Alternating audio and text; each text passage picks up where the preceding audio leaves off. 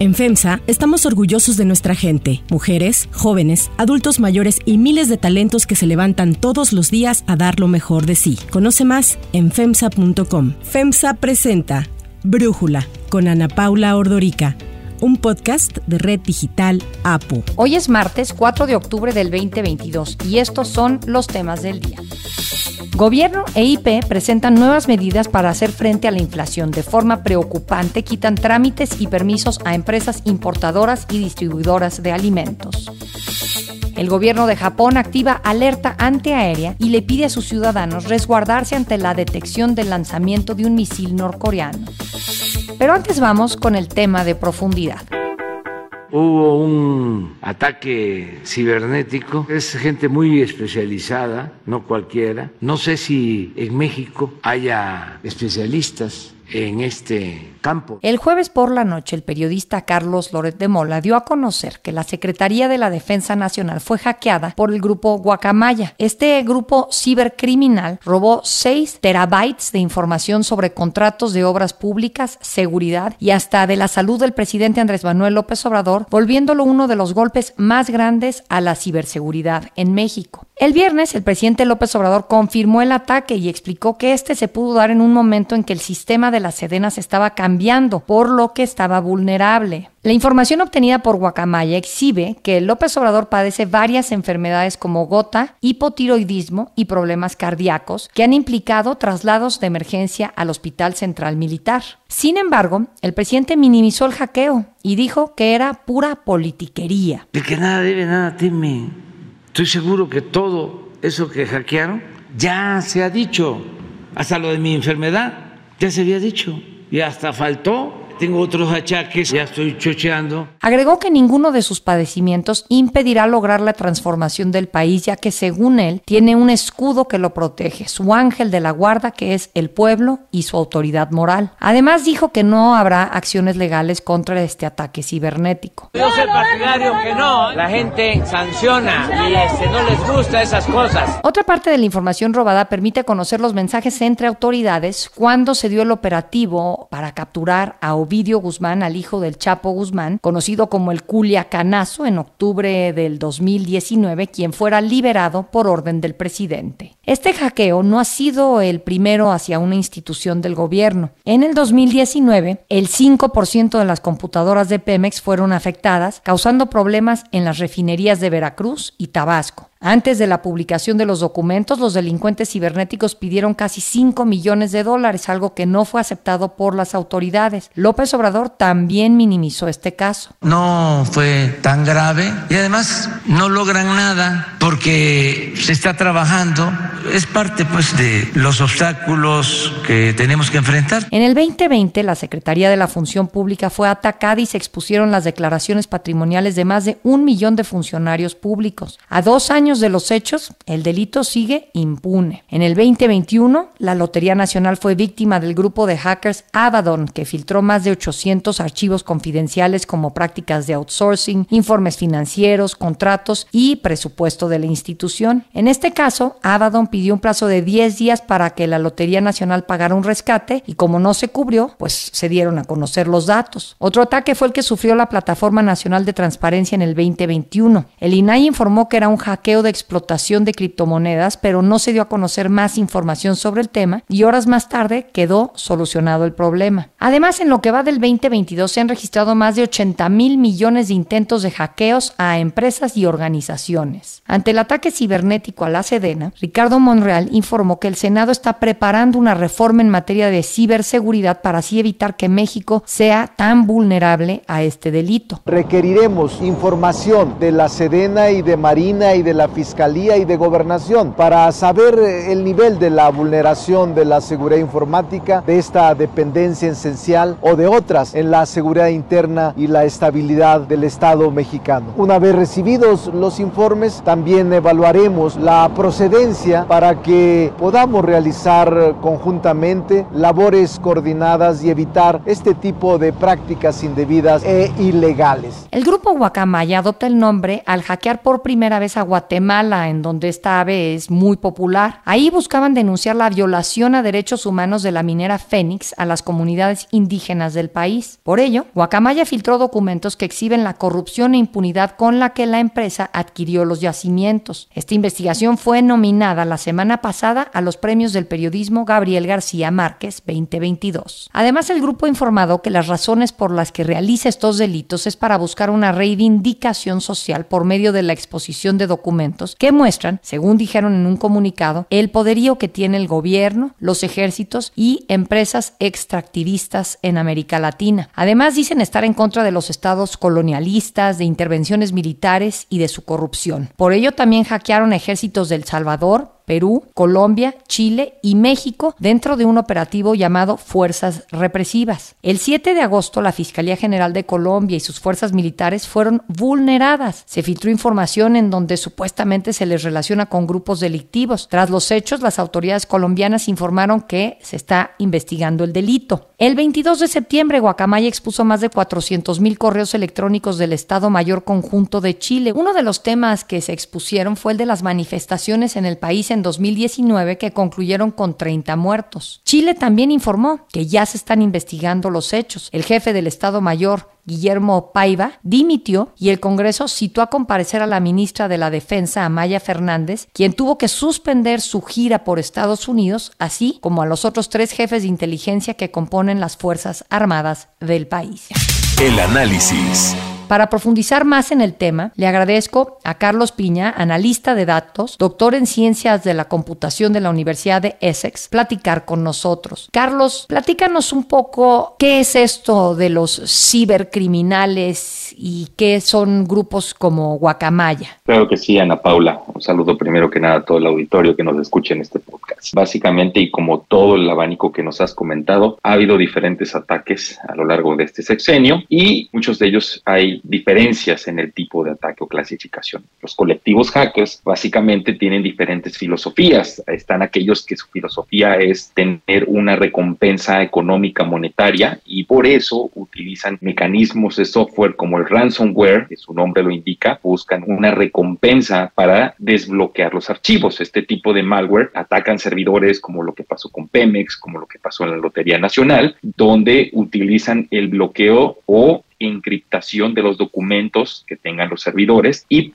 ellos piden una recompensa económica, por supuesto, para desbloquear dichos archivos, ya sea que se les pague a través de criptomonedas, que es la moneda de cambio que ellos utilizan para poder triangular y no ser detectados, o se les haga un depósito en alguna cuenta que ellos indiquen. Esa es una filosofía hacker, una filosofía que busca una ganancia económica, pero también están otros colectivos, como lo hemos visto anteriormente, como Anonymous, que es el, el más conocido, pero hay miles de colectivos de hackers que algunos roban información para venderla en la deep web, en la darknet, es decir, dentro de las profundidades de Internet hay páginas que no están indexadas en Google, que no vamos a encontrar en una búsqueda normal, sino que tenemos que sumergirnos en la darknet y ahí vamos a encontrar pues bases de datos bancarias, bases de datos de gobierno, armas, uniformes militares, policíacos e incluso números de tarjetas de crédito para ser utilizadas y hacer eh, fraudes, ¿no? Esto es lo que también hay grupos de hackers que se encargan de llevarse todo ese material a esa parte tan oscura que es Internet. Y tenemos estos colectivos como es el de Guacamaya que ya comentaste anteriormente, es el cual tienen otro objetivo y el objetivo es liberar y hacer pública la información delicada o información confidencial, información eh, tipificada como de alto riesgo. En este caso ellos tienen el objetivo de dar a conocer información perteneciente a la policía o al ejército de estos países que, como bien tú mencionaste, ya atacaron anteriormente. Guatemala, Colombia, entre otros, y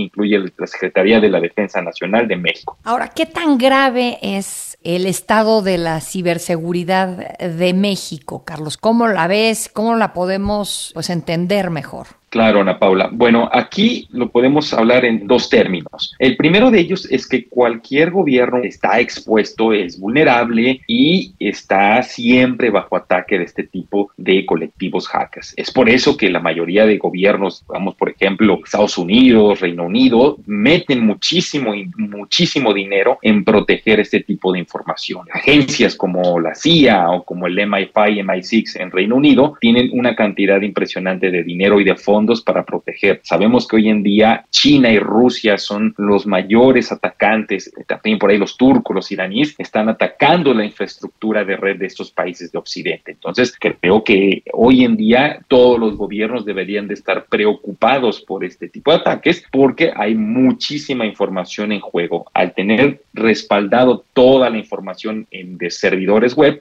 pues siempre hay, siempre hay riesgo de ser vulnerados y que la información pase a manos pues de hackers y de los hackers a otras personas. Es el riesgo, pero todos los países están vulnerables ante esto, Ana Paula. El presidente López Obrador dice que como su gobierno es transparente, pues que no le preocupa a este hackeo y hemos visto que no le han preocupado los hackeos anteriores que han sufrido instituciones de su gobierno. ¿Qué opinas de esto, Carlos? Me parece que, el presidente no dimensiona el ataque, lo vulnerable que se vio la Secretaría de la Defensa Nacional en términos digitales, informáticos y en términos de que hay un riesgo latente de que esta información pueda caer en manos del crimen organizado. Creo que está minimizando el problema, no sé si lo hace por política, no sé si lo hace por estrategia, pero me parece que vulnerar la Secretaría de la Defensa Nacional pues es algo histórico para México Creo que aquí, al parecer, hay una fractura en términos de nuestra información a nivel ejército, a nivel Secretaría de Defensa, la institución, una de las más importantes en la que el mismo presidente ha puesto toda su confianza, acaba de ser vulnerada y acaba de ser expuesta y acaba de ser expuesta esa debilidad que tiene esta Secretaría de Defensa. Me parece que sí es importante, me parece que, que sí hay una herida muy fuerte y muy profunda que no se va a subsanar simplemente diciendo que no me importa o no le importa. Hablas de que gobiernos como el de Estados Unidos, el de Gran Bretaña, invierten muchísimo para protegerse ante estos ciberataques. ¿Qué es lo que hacen? ¿Cuánto cuesta? ¿Nos puedes dar una idea? Sí, claro, cada uno de estos países tiene agencias de cibervigilancia o agencias anti-ciberataques, agencias de ciberseguridad, que son agencias que cuestan demasiado, Ana Paula. Son agencias, imagínate, están derivadas de la CIA o están derivadas del Servicio Secreto de Reino Unido y tienen fondos, casi te decir, ilimitados. Evidentemente no hay, digamos, no hay una transparencia en cuántos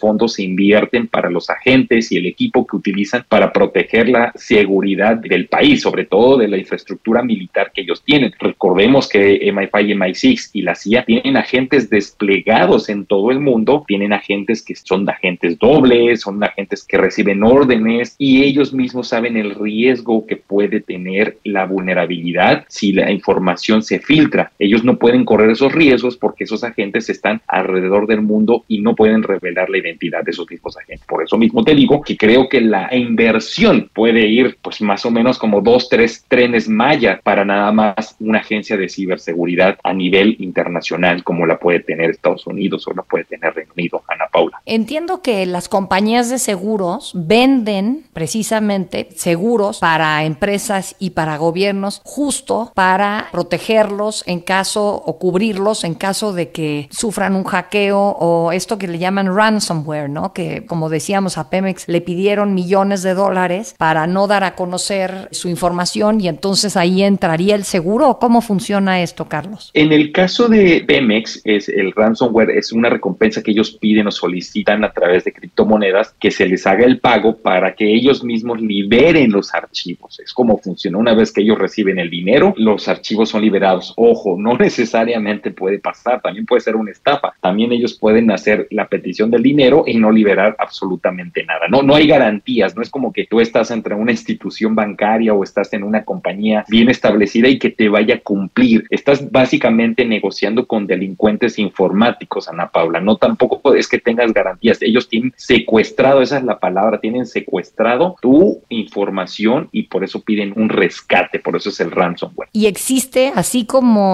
en los secuestros existe un seguro que ofrezcan las compañías porque pues los ciberataques, yo me acuerdo un artículo del Economist a principios de este siglo XXI que decía los ciberataques son una de las más grandes amenazas que vamos a enfrentar como humanidad en estos años. Por supuesto, y es completamente cierto. Las aseguradoras que te pueden garantizar eso es que ellos se encargan de pagar a la mejor el rescate, por así decirlo, el rescate de los archivos. Las mismas aseguradoras deben tener un tope. No sabemos cuánto te van a solicitar en términos económicos estos criminales digitales, estos criminales, estos hackers, cuánto te van a solicitar. Entonces la aseguradora, pues puedes llegar al umbral superior y decir, bueno, pues yo nada más te puedo dar esto o el seguro te cubre esto. Entonces es muy difícil porque digamos que estás muchas veces estás lidiando con gente que pues te va a pedir todo, con gente que te secuestra la información y que muchas veces hasta son terroristas digitales, Ana Paula. Carlos Piña, muchísimas gracias por tu análisis y por platicar con nosotros. Claro que sí, Ana Paula, un saludo.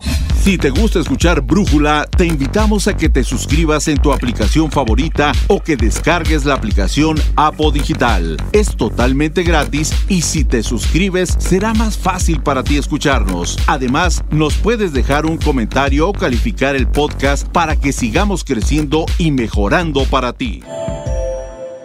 Hay otras noticias para tomar en cuenta. 1. Inflación.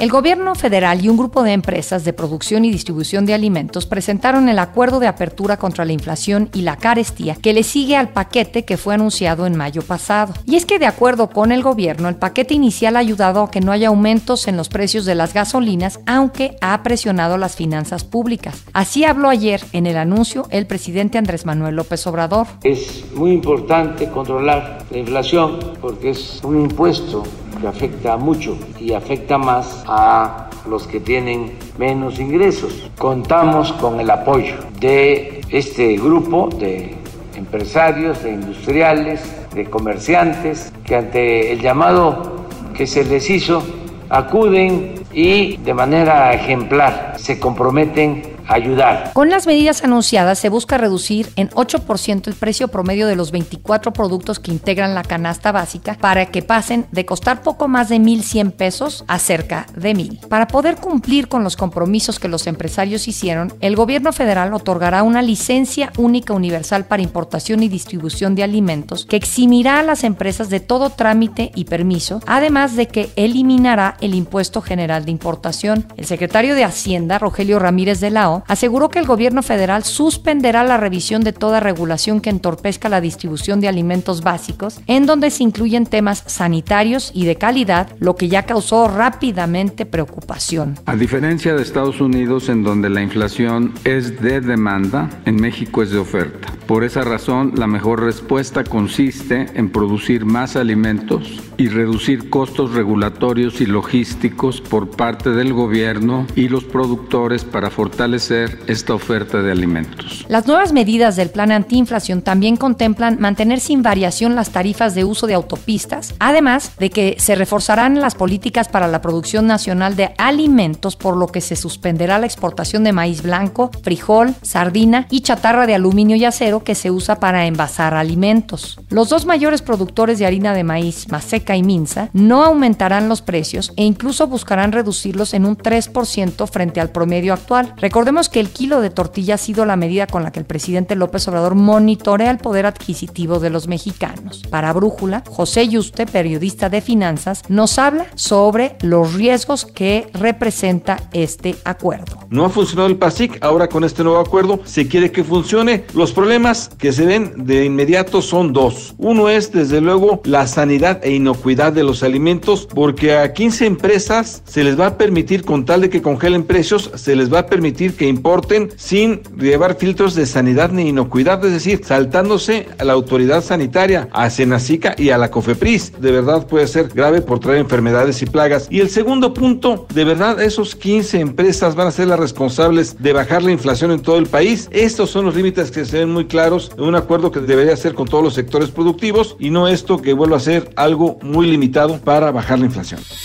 2. Misil norcoreano.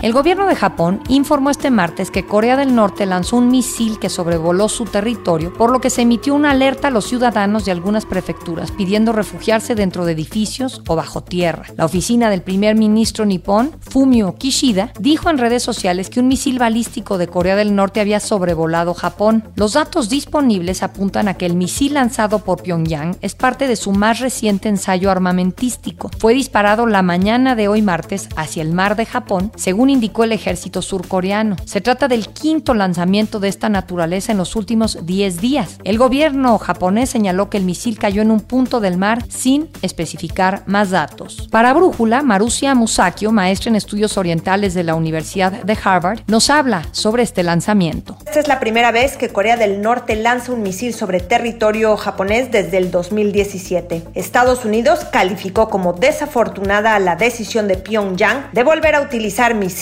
para negociar. Por su parte, el primer ministro de Japón, Fumio Kishida, condenó las acciones del gobierno de Pyongyang y llamó a una reunión de su gabinete de seguridad. Hay que recordar, Ana Paula, que Japón está considerando cambiar su constitución para que pueda tener armas ofensivas y no solo defensivas, como fue su política desde que se terminara la Segunda Guerra Mundial. Seguramente la estrategia norcoreana alimentará la postura del partido de Fumio Kishida en los actuales debates. Para cerrar el episodio de hoy los voy a dejar con música de YouTube.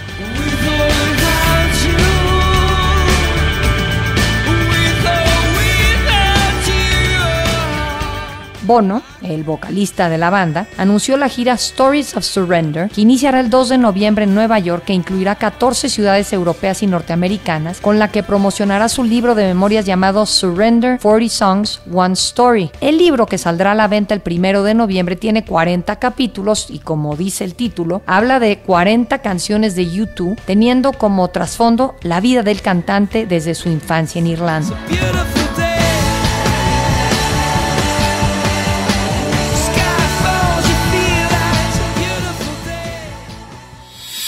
Yo soy Ana Paula Ordorica, Brújula lo produce Batseba Feitelson. En la redacción, Airam Narváez. En la coordinación y redacción, Christopher Chimal. Y en la edición, Cristian Soriano. Los esperamos mañana con la información más importante del día. Oxo, Farmacias ISA, Cruz Verde, Oxo Gas, Coca-Cola FEMSA, Invera, Torrey y PTM son algunas de las muchas empresas que crean más de 245 mil empleos tan solo en México y generan valor como parte de FEMSA. FEMSA presentó Brújula con Ana Paula Ordorica, un podcast de Red Digital APO.